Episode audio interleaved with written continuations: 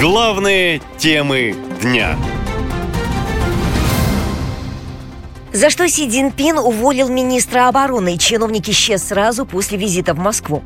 Министр обороны Китая Ли Шанфо отстранен от должности из-за коррупции. Сейчас он под следствием, пишет Financial Times, ссылаясь на данные американской разведки. Речь идет о махинациях в сфере оборонной промышленности.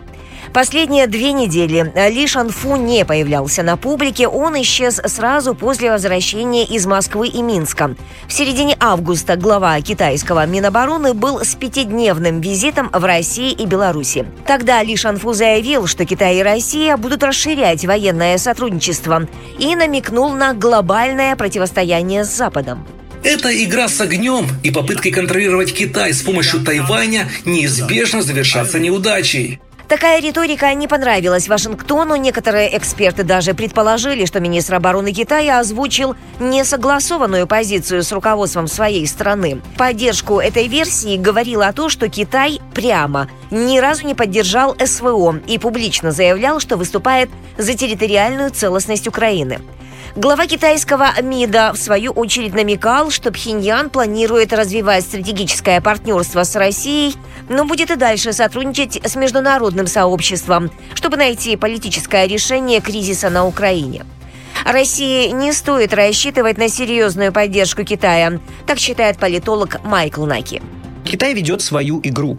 Китай не поддерживает Россию на данном этапе. Китайские банки не взаимодействуют с российскими компаниями, потому что боятся санкций. И так будет продолжаться и дальше. И более того, если Запад сможет с Китаем договориться, если Запад предложит Китаю что-то, что его удовлетворит, то не просто вот этого полунейтралитета от Китая по отношению к России не будет, а не будет скорее России.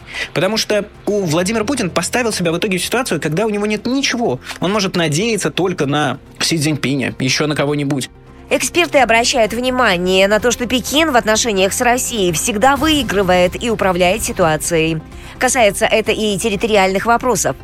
Китайских учебниках истории вообще утверждают, что почти вся Сибирь, включая и западную, вплоть до Томской области, это временно утерянные китайские территории. А в книжных магазинах Китая продаются географические карты пособия, в которых Приморье, остров Сахалин, Восточная Сибирь отмечены как принадлежавшие Китаю еще со времен первой династии Цинь. Пекин давно начал поглощать российский Дальний Восток, говорит военный эксперт Олег Жданов. Китай фактически уже владеет практически всей Восточной Сибирью. Всей абсолютно. Во-первых, Российская Федерация передала на 49 лет в аренду Китаю 150 тысяч гектаров. То, о чем, может быть, догадывается часть населения в России, ну точно не знает, потому что официально эта информация скрыта от россиян. Но есть э, протокол к договору аренды, что на территории этих 150 тысяч гектаров не действует Конституция Российской Федерации. Девять лет назад президент Путин подписал указ о создании территории опережающего развития. Фактически на этих территориях ограничивается действие российского законодательства. Здесь земли могут отдаваться в аренду на 70 лет.